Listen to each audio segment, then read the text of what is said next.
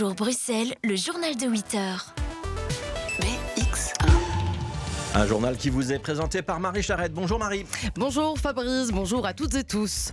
Barcelone accueille le sommet international des transports publics cette semaine, l'occasion d'échanger sur le futur de nos réseaux de métro, trambus et les technologies de demain. Hydrogène, métro autonome, nous écouterons ce dont rêve le CEO de la STIB. Un bébé atteint de malformations traité à l'intérieur de l'utérus grâce à un médicament pris par sa maman. C'est une première mondiale réalisée par des chercheurs belges et qui a permis à ce bébé de survivre. Une avancée majeure qu'un des chercheurs nous expliquera tout à l'heure dans ce journal.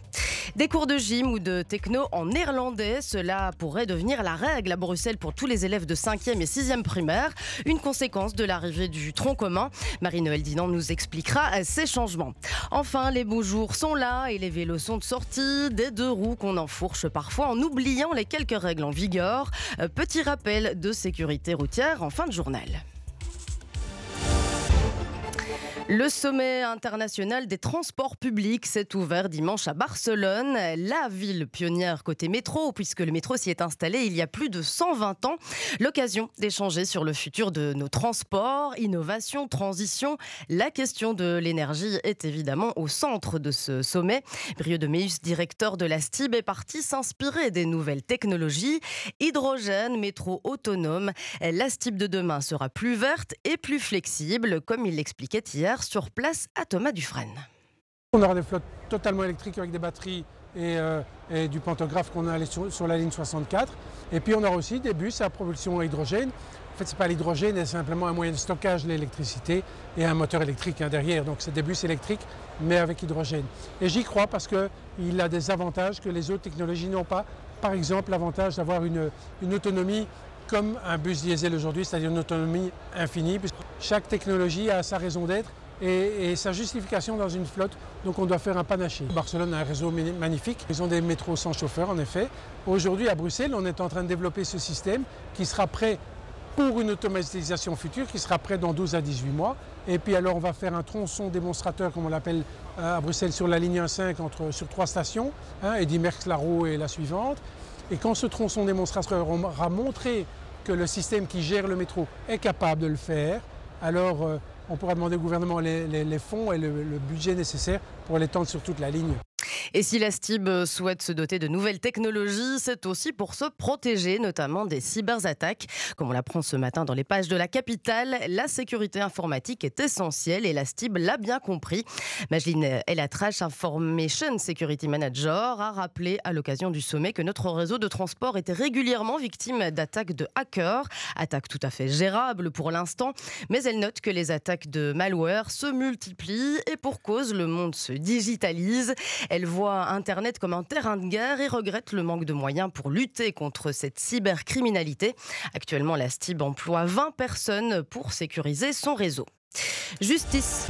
Justice maintenant, dernier jour des réquisitoires sur la culpabilité des 10 accusés des attentats de Bruxelles. La cour d'assises de Bruxelles s'intéressera ce matin aux frères Smaïl et Ibrahim Farizi. Pour rappel, l'interlectoire Smaïl avait mis son studio à disposition du kamikaze Ibrahim El Bakraoui un peu avant les attentats. Et c'est de cette adresse que le terroriste était parti le matin avant de déclencher sa bombe à Malbec. Était-il au courant du projet des personnes qui l'hébergeaient La question se pose. Il est en tout cas accusé de complicité. Son frère Ibrahim Farizi ne doit lui répondre que de participation aux activités du groupe, n'ayant eu aucun contact direct avec les terroristes. Il avait à l'époque aidé son frère à vider l'appartement de tous les effets qui avaient laissé Khalid El-Bakraoui et Osama Krayem. Selon lui, ce n'est que le 9 avril, jour de son arrestation, qu'il aurait compris ce qui s'était réellement passé. Cet après-midi, le ministère public cédera la tribune au parti civil.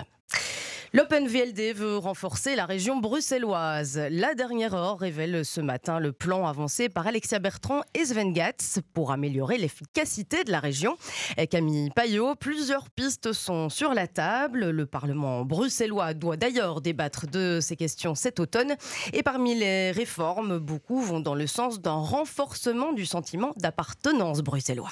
Oui, un sentiment d'unité qui commence par les institutions. L'OpenVLD souhaite que la commission communautaire français COCOF, son pendant flamand VGC et la commission communautaire commune, la COCOM, soient intégrés au Parlement. D'après le parti, il serait plus efficace que ces institutions aient une existence juridique au sein du Parlement. Cela permettrait de renforcer la région bruxelloise et de délester les communes d'un poids. Autre idée du côté politique, l'Openvolde propose qu'il n'existe qu'une seule élection régionale et communale le même jour et tous les cinq ans. Selon la secrétaire d'État Alexia Bertrand, on pourrait enfin avoir un débat 100% bruxellois. Et parmi les autres propositions, celle de la fusion des communes est également sur la table. Oui, déjà proposée par des partis flamands mais refusée à Bruxelles, cette fusion serait dans un premier temps volontaire et concernerait les communes de moins de 100 000 habitants. Exemple, il n'y aurait que Bruxelles-Ville, Anderlecht, Scarbeck et Molenbeek qui ne fusionneraient pas. Cette révision des frontières permettrait un budget commun en matière de propreté ou encore d'urbanisme et favoriserait une meilleure répartition des compétences. Enfin, dernier point, mais non négligeable, l'Open VLD souhaite réduire le nombre de députés. Oui, il propose que le Parlement bruxellois passe de 89 sièges actuellement à 50, soit 40 francophones et 10 néerlandophones. En plus de cette réduction, cela permettrait de créer des listes multilingues. Ainsi, au moment des votes, plus besoin de choisir entre un francophone ou un néerlandophone. Merci beaucoup Camille. Il s'agit d'une première mondiale qui va bouleverser le monde de la médecine et une première mondiale belge. Un fœtus atteint d'une malformation lymphatique a été traité in utero, donc à l'intérieur de l'utérus, et ce via un médicament issu d'une algue, le sirolimus, administré à la maman pendant sa grossesse. Un bébé qui aurait pu ne pas naître dans cette prise en charge.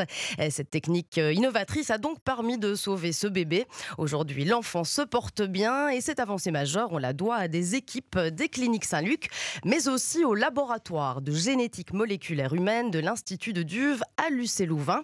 Mika Vicula, le directeur du laboratoire, s'est exprimé au micro de Bernard Denuy. Pour lui, c'est une vraie révolution.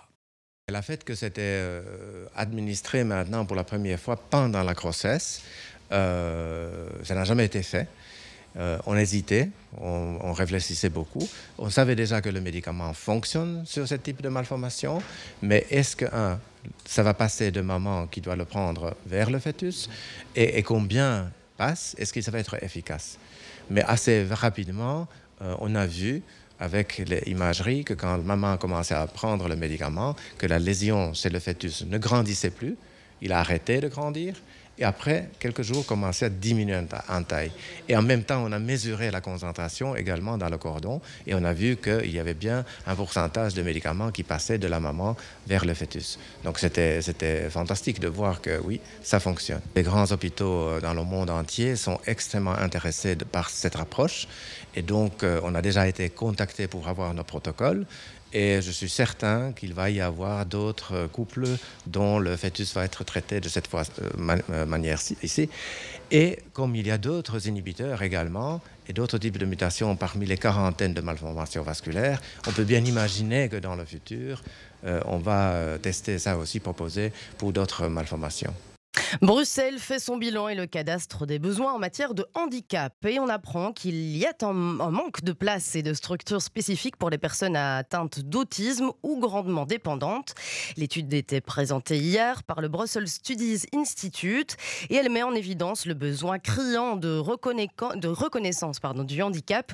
Beaucoup de personnes concernées ignorent en effet leurs droits et ce à quoi elles ont droit, ce qui est dû entre autres à la fragmentation des niveaux de pouvoir en la matière à Bruxelles. Euh, le ministre bruxellois de la Santé, Alain Marron, espère, grâce à ce scan des besoins, pouvoir à l'avenir renforcer l'émancipation des personnes en situation de handicap dans la capitale. Une cartographie donc essentielle selon lui.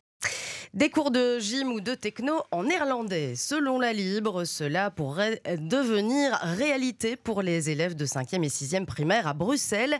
Euh, Marie-Noël Dinan, la situation dans la capitale est un peu particulière. Les langues sont au cœur du programme scolaire.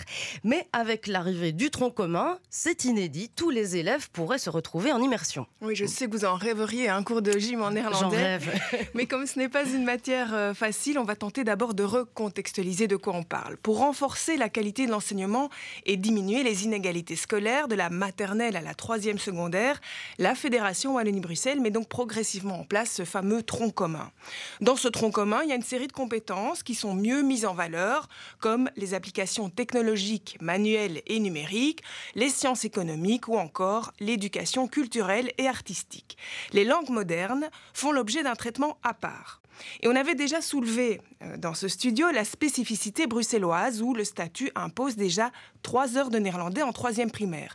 Des directions d'école, comme celle de l'Institut Notre-Dame d'Anderlecht, s'étaient d'ailleurs soulevées en montrant l'effet pervers de la situation, à savoir que les petits bruxellois auraient 29 périodes de cours contre 28 pour les petits wallons.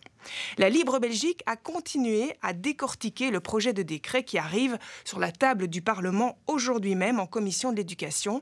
Et notre consoeur fait plusieurs constats. La demande des directions d'école de postposer la mesure qui entre en vigueur pour les troisième et quatrième primaires dès la rentrée prochaine semble être entendue, puisque le projet de décret prévoit deux années transitoires pour s'organiser. Par contre, les cinquième et sixième primaires seront bientôt concernées elles aussi. Leur entrée dans le tronc commun se fait respectivement en 2024 et 2025. Et là, le décalage est encore plus grand, car si on reste dans la même logique de la spécificité bruxelloise, le programme actuel prévoit deux heures de plus de néerlandais qu'en Wallonie. Alors, que prévoit le projet de décret? Deux alternatives selon la Libre. Dans la première, les deux heures de langue ajoutées à partir de la cinquième primaire pourraient se transformer en cours de techno, de gym ou d'éducation artistique, donnés donc en néerlandais, ce que les écoles en immersion de la capitale pratiquent déjà d'ailleurs. L'autre option est un peu plus floue, que ces deux heures supplémentaires soient organisées dans le cadre de la grille des élèves, mais je ne vais pas continuer plus loin. C'est au Parlement maintenant euh, de mettre tout ça au clair. Merci beaucoup Marie-Noël de nous avoir éclairé avec toutes ces explications.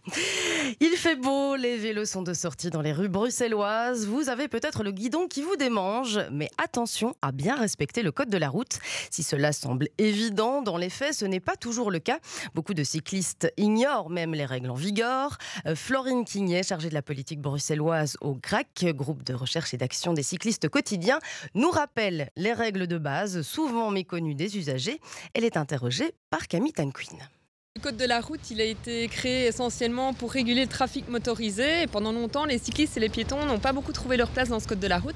Donc ces dernières années, il y a eu beaucoup d'évolutions euh, qui ont été apportées à ce code pour euh, introduire davantage de règles. Les cyclistes sont tenus, comme tous les autres usagers, de respecter les feux rouges. Donc on s'arrête aux feux rouges, sauf s'il y a un petit panneau, qu'on appelle les panneaux B22 ou B23, qui autorise le cycliste à franchir le feu, soit pour aller tout droit, soit pour euh, tourner à droite. Alors il n'y a rien qui interdit en soi un cycliste de rouler à vélo sur un passage piéton. Néanmoins, il faut savoir qu'il n'a pas la priorité lorsqu'il est à vélo sur un passage piéton.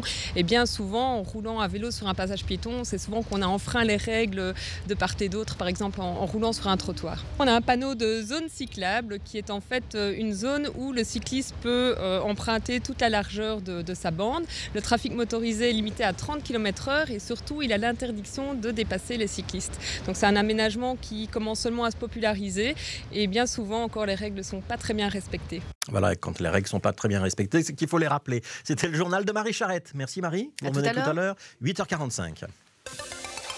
Toute l'actu jusqu'à 9h. Bonjour Bruxelles. BX1. Voilà, et pour l'instant, il est euh, 8h13. Il y a déjà euh, du soleil euh, qui euh, va rester présent tout au long de la journée, même pour les prochains jours. On a donc une toujours euh, belle journée, toujours de belles journées euh, dans le futur. C'est ce que nous annoncent les prévisionnistes météo. Il y a un anticyclone installé au-dessus de nos têtes et il n'est pas décidé à partir. Et on n'a pas décidé de le chasser non plus. 12 degrés ce matin, 25 degrés annoncés dans le courant de l'après-midi. Pas de difficulté euh, pour le réseau de la STIB euh, à l'heure actuelle. Des ralentissements en revanche euh, un petit peu partout euh, dans Bruxelles. Tunnel à Nicordive roulé à 15 km/h. Sur le boulevard Général Weiss à Scarbeck, c'est 13 km/h. Sur la rue de la Loi, 10 km/h. Chaussée de Ninove à Molenbeek, pour l'instant, euh, c'est 4 km/h. Ça coince pas mal sur l'avenue Willemans-Coppens euh, à Forêt. Là, c'est du 4 km/h. Et alors, si je vais voir du côté d'Anderlecht, rue de Birmingham, par exemple, Anderlecht, c'est 7 km/h. Le bourgmestre d'Anderlecht est justement dans ce studio. C'est Fabrice Cum qui sera avec nous juste après la pub.